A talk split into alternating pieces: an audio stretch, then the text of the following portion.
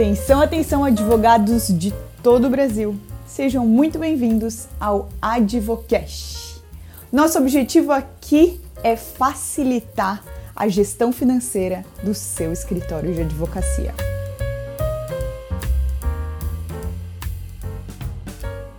E a nossa entrevistada de hoje é a doutora Carla de Matos Martins. Ela é advogada, mestre em Direito Digital, pós-graduada em LLM Direito dos Negócios, ex-coordenadora da Escola Superior de Advocacia de São Paulo, no Núcleo e Subseção de Sumaré, membro da DITEC, Centro de Estudos de Inovação e Tecnologia da Escola Superior de Advocacia, professora em algumas faculdades, incluindo a Pontifícia Universidade Católica de Campinas. Ela também é autora do livro O Valor Econômico da Informação nas Relações de Consumo.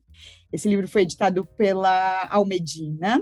Ela é legal designer, apaixonada por inovação, novas tecnologias e cachorros. Adorei, adorei isso tudo, Carla. Bem-vinda. Que, que máxima essa discussão. o prazer é meu. Pode chamar de de Carla, de Cá, do jeito que você quiser. E Perfeito. eu fiquei muito feliz com o convite. Você sabe que para a gente aqui começar, iniciar os trabalhos e essas entrevistas, um dos primeiros nomes que passou pela minha cabeça foi o seu, sem sombra de dúvidas. Obrigada pelo seu tempo e vamos Nossa, às perguntas. Sempre comigo. Carla, me conta, depois dessa enfim, uma breve leitura de um currículo tão vasto. Ainda dá tempo de sobreviver nessa pandemia, nessa quarentena? Como que tem sido seus dias? Vamos começar no, no momento atual. Desafiadores. Hum. Olha, eu, eu vejo que os soft skills do Peter Drucker estão realmente sendo testados nesse momento de pandemia, porque a gente tem que ser. Eu acho que toda mulher deve estar na mesma situação que eu, toda mulher casada que tem filhos deve estar pensando na mesma situação. Que de repente a gente tem que assumir todos os papéis, tudo junto, assim, né? Então, é, isso tem sido um desafiador tremendo para gente, porque eu tenho meu filho, eu estou de home office, eu tenho meu marido, o meu marido é meu sócio, então, e ainda eu tenho que liderar a equipe e coordenar como é que vai funcionar aqui em casa, então o desafio está imenso. Olha Lógico, é por um bom propósito, mas eu acho, eu, eu, eu estava falando isso com uma amiga outro dia. Eu acho que eu nunca fui capaz de fazer tantas coisas num dia do que agora. Multifacetadas, né? Acho que a gente se vê num momento em que muitos papéis são, são demandados em um espaço físico muito pequeno, né? Enfim, Sim. tá tudo muito intenso, né? Tá, tá tudo muito intenso mesmo. Uhum. Faz parte, né? Mas vamos que vamos. E agora falando um pouquinho da vida profissional. Quais são os principais serviços jurídicos que o seu escritório ele entrega? Você chegou a comentar, né? Você e o seu marido como sócio. Fala um pouquinho também tem uma equipe e quais são os serviços que você entrega para as pessoas, sejam elas físicas ou jurídicas. A gente sempre gosta de pontuar assim, qual que é efetivamente o seu sim, cliente, sim. tá? Então vamos lá. É, sou eu e meu sócio. Nós não temos, é, não somos só nós, nós temos alguns advogados associados no escritório. E o escritório hoje ele funciona em São Paulo, Rio de Janeiro e no interior de Campinas, que é Sumaré, que eu, é a cidade que eu moro e gosto. E, enfim, eu sempre quis morar no interior. Eu sou de São Paulo, eu sempre quis ir para o interior para ter uma vida um pouco mais leve, mais tranquila, mais ligada à natureza, na verdade, né? E o escritório ele é, ele funciona, ele é especializado para o direito empresarial. Então ele tem trabalhista, tributário, societário, e a gente aliou também a esse viés a DMM Tech, que a DMM Tech ela é voltada para startups, para inovação, para as novas tecnologias, para o direito digital. Então a gente tem essas duas linhas aí no, no escritório. E a gente acaba preenchendo tudo que é a empresa realmente precisa, né? Então, trabalhista, sempre aliando a análise de dados, é, trazendo soluções mais, mais criativas, a gente tem o compliance, então a gente acaba servindo essa empresa de um não grandes empresas, por enquanto eu ainda não cheguei a grandes empresas que eu falo, né, multinacionais. A gente tem é, a gente tem como cliente duas multinacionais, mas não, a demanda não é tão grande, não tem um, um, um cacife nesse, nesse sentido, mas a gente atende um número razoável de empresas. Sim. Joia. Até pensando numa regra de Pareto, que a gente gosta sempre de pensar nos negócios assim. Então, 80% do seu faturamento vem dessas empresas, talvez pequenas e médias. Sim. Legal. Sim. E 80% do faturamento acaba vindo de um produto que a gente tem, que é gestão jurídica estratégica. Então, a gente acaba não só resolvendo o processo, a gente acaba coordenando um departamento, a gente tenta criar um planejamento jurídico estratégico para que a empresa possa ver o jurídico como um fator de gerador de lucros também. Então, Isso é tão esse importante. é o nosso foco. Sim. Porque às vezes a gente vê, é, enfim, a, a, a cabeça, às vezes, de um empresário, de um pequeno empresário, é olhar o, o, o, jurídico como que, que guia ele vai me fazer me pagar agora, que, que eu tenho que. É custo, né? Despesa, dor de cabeça. Então, quando a gente muda para essa ideia do planejamento estratégico, na prevenção, talvez seja esse o, o olhar que vocês também dão, né? é um, é um outro olhar para o empresariado, Sim. né? Sim, na verdade, é você alinhar o objetivo do jurídico, de você coordenar ou gerenciar aquele departamento jurídico, ele tem que estar muito bem alinhado com o objetivo da empresa. Não é o que eu acho que não adianta eu pegar um processo judicial e falar eu vou ganhar este processo se o objetivo da empresa não é nem ganhar esse processo, é extinguir ele da noite para o dia. Quer dizer, eu tenho que saber qual é esse objetivo dessa empresa, o que, que ela quer. Ela quer, de repente, abrir um, um capital, ela quer abrir um IPO. Então, ela tem, quanto menos ações possíveis ela, ela tiver, maior valor vai ter a companhia quando fizer a abertura. Então, eu tenho que fazer uma política de gerenciamento de acordos para diminuir esse número de processos. É, é, muito bem planificada, muito bem gerenciada, com prazos determinados para poder facilitar a, a, a, abertura dessa empresa na, na bolsa. E então é, é, entender, ou entender, por exemplo, que hoje ele não tem um caixa para pagar o número de demandas que ele tem, mas daqui um ano ele vai ter. Então, entender que eu tenho que levar esses processos pelo menos de um ano e fazer um planejamento do quanto que vai custar daqui um ano. É mais ou menos isso que a gente trabalha. É um pouco complexo no começo, mas o dia a dia ele é um pouco mais simples. Isso é muito bacana, que é um olhar de gestão financeira até mesmo, né? Que você tem que sentar junto quase Sim. que com o departamento financeiro dessas empresas, né? Sim, eu acredito que um bom é, escritório jurídico ele tem que sentar com todo mundo, né? A primeira fase de avaliação nossa é desde o chão de fábrica, a gente vê o que está acontecendo, o que está sendo feito lá. Lógico que não com o papel de ser muito intrusivo no negócio, não, não nesse sentido, mas de observar e também analisar quais são os riscos e mostrar para o gestor: olha, os seus riscos são esses. E você pode melhorar isso. E muitas vezes ele não sabe, ele quer, ele quer um apoio, ele quer um jurídico que seja um apoio para a empresa, e não um jurídico que né, venha com guias ou venha com uma, de repente, uma condenação e fala, oh, tem que pagar daqui 10 dias. Quer dizer, ele não quer, ele quer previsão, ele quer saber o, o que, que dá para ele fazer, principalmente nesse momento de pandemia, né? O que, que é possível ser feito? Como que o jurídico pode me ajudar para a minha empresa sobreviver ou para minha empresa sair dessa crise? A gente tem trabalhado bastante com isso agora. Bacana demais. É, o, é a parceria que todo mundo ganha, né? Quando o jurídico, enfim, entende do, do negócio. Mas agora, olhando da porta para dentro, no, no seu escritório, é.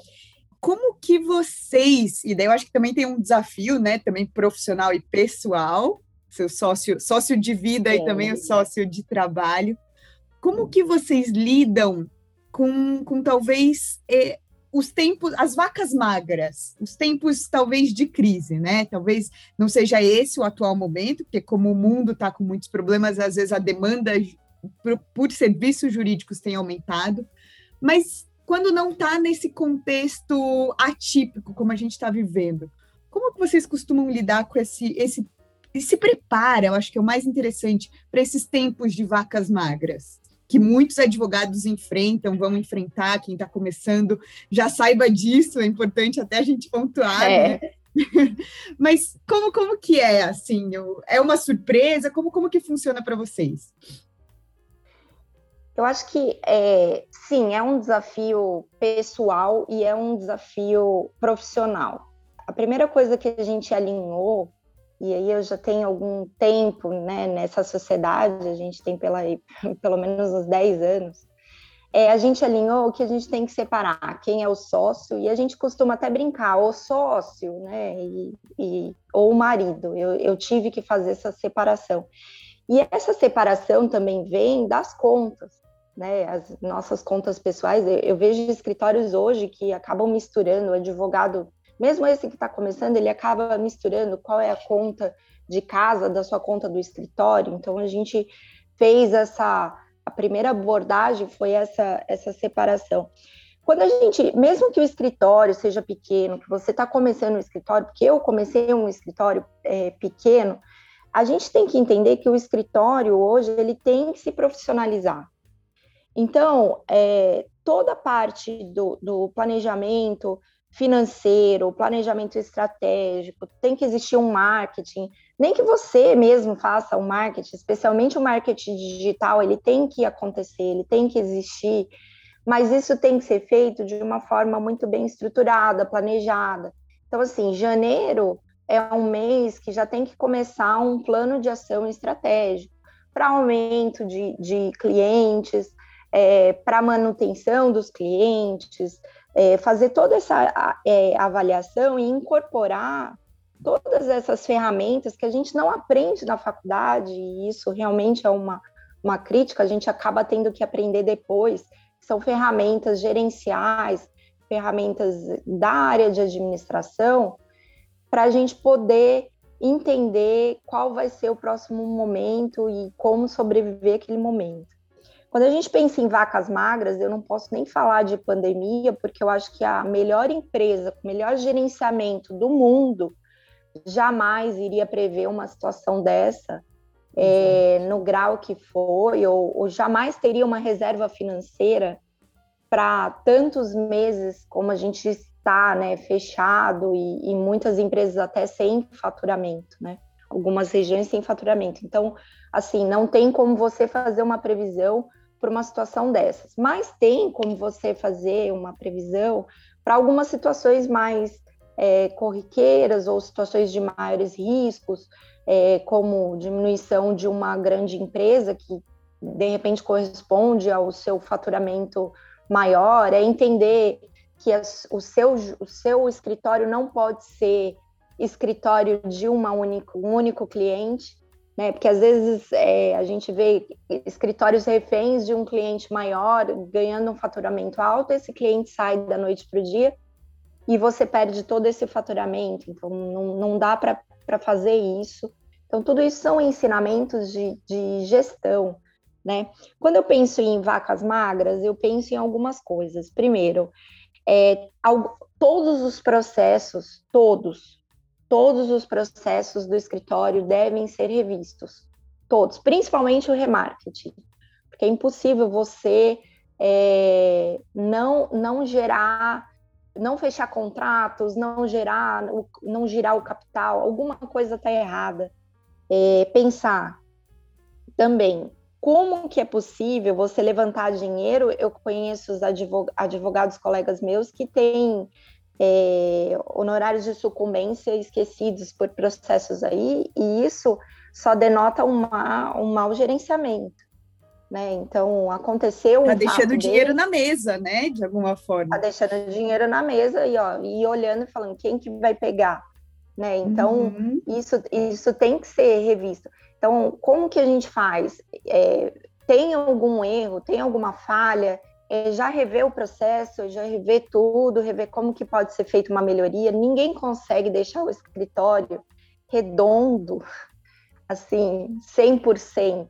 Isso é impossível erros acontecem. Então, é, é, sempre aprender com esses erros, rever todo, todo esse processo, levantar os créditos que estão aí perdidos eventualmente, ficar de olhos nele, né? E seguir mesmo o modelo hoje, um negócio para ele sobreviver, ele tem que seguir um modelo startup enxuta. Ele tem que entender, ele tem que entender que as estruturas físicas hoje já não são tão importantes, e investir em tecnologia, em segurança de dados, em, enfim, o que puder ser investido, mas de uma maneira mais é, centralizada, uma maneira mais correta. Eu acho que é isso o foco. E a, aliado a tudo isso é pensar que esse período de vaca magra pode ser uma grande oportunidade. É o, aqueles dois passos que a gente dá para trás para dar um grande salto. Então, enxergar Perfeito. isso não como uma, uma fase ruim, não existe fase ruim, existem fases para serem observadas e girar uma grande oportunidade. É isso que eu posso trazer, assim. Muito, muito bacana. E teve um ponto, Carla, que eu achei muito, é, sei lá, de alguma forma a gente tem uma cultura de, de não fracasso, né? O medo do fracasso, a gente, enfim, só só coloca ali no pódio os primeiros lugares, a conquista, o, o lado solar, mas a gente aprende muito com os erros e com esses períodos de vacas magras, né? Talvez não enquanto a gente está vivendo, porque aquilo é difícil de lidar, mas sempre tem um lado B. E eu acho que a minha próxima pergunta seria um pouco nesse sentido. Você já teve algum flop na sua carreira profissional? Algo que, enfim, não saiu do conforme planejado, virou depois, mas depois, um grande aprendizado. Às vezes até você hoje já consegue até olhar para trás e agradecer. Como você teve algum acontecimento na sua vida profissional que, que pode ser caracterizado como um flop? Nossa, eu tenho vários. Desde... Isso é bom, isso é uma pessoa que viveu e experimentou muita coisa.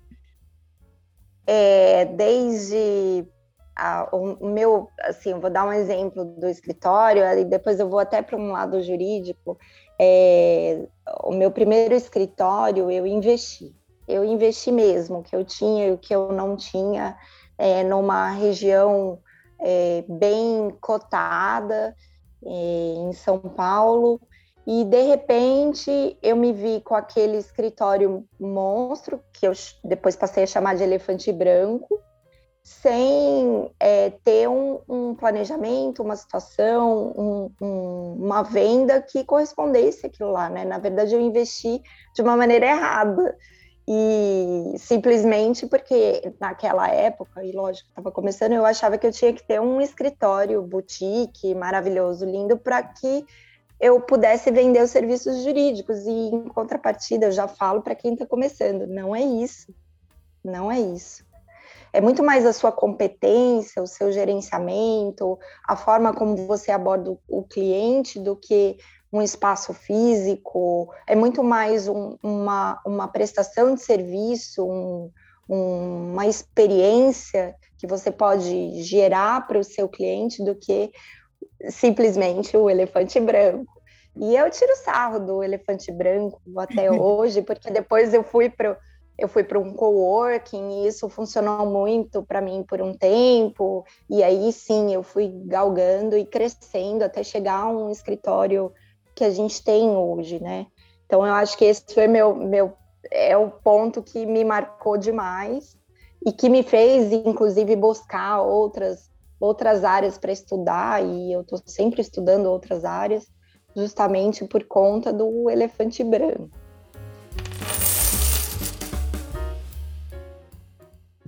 Vamos começar agora uma parte bem rapidinha, sabe como se fosse ping-pong, assim? Rapidinho? Sim. Perguntas e respostas? Tá bom, Se você não fosse advogada, você seria? Designer. Designer. Ah, tem aí uma, uma legal designer mesmo. Então, tem, tem um, um... Dá para caminhar, ainda dá tempo, né, Carla? Ainda dá tempo. Eu sou apaixonada por isso. Eu estudo bastante e os modelos disruptivos também. É, é uma coisa que, se deixar, eu fico até altas horas, só lendo, estudando, indo atrás, querendo saber. Então, com Perfeito. certeza, seria uma designer. Uma professora curiosa, sempre curiosa, isso é ótimo. Sempre. Qual que é a matéria que você menos gostava na faculdade? Ai, ciência política. Não caía bem. Não, é, aula que você nunca ia... perdi. A aula que eu nunca perdi é direito econômico. Adorava. Hum, boa, boa. Para você, ser advogada é? É um desafio, é ter coragem, por mais clichê que seja, porque são muitos clientes, são concorrentes, é o tribunal, a inteligência artificial, a automação, e ainda o fato de ser mulher, mulher na profissão da advocacia, embora tenha muitas, ainda é muito difícil de ser respeitada, né? Então, eu acho que isso é um, é um desafio enorme. E ainda mais na área do direito digital, que a gente está pisando em território extremamente masculino, embora agora a gente esteja numa campanha de, de mulheres que trabalhem com programação e que se insiram nesse meio, é, para a gente que trabalha com digital, é um território que você tem que, inevitavelmente, demonstrar segurança e uma capacidade acima do normal, porque você é mulher. Infelizmente, a gente lida com isso. Não é que eu não tenho orgulho de ser mulher. Eu acho que a gente está acima porque a gente é empoderado e a gente consegue chegar em resultados. Então, eu acho que esse é o principal desafio de ser advogada. Olha, um bom ponto levantado aí. A gente pode até abrir para outras e futuras conversas nisso tudo, sem sombra de dúvidas. Uma frase, um pensamento que você sempre leva com você, qual que é? Tem uma frase que é da Michelle Obama que eu gosto muito, que ela fala assim, que o sucesso não tem a ver com o dinheiro que você ganha, mas a diferença que você pode fazer na vida das pessoas. E eu acho que é muito isso.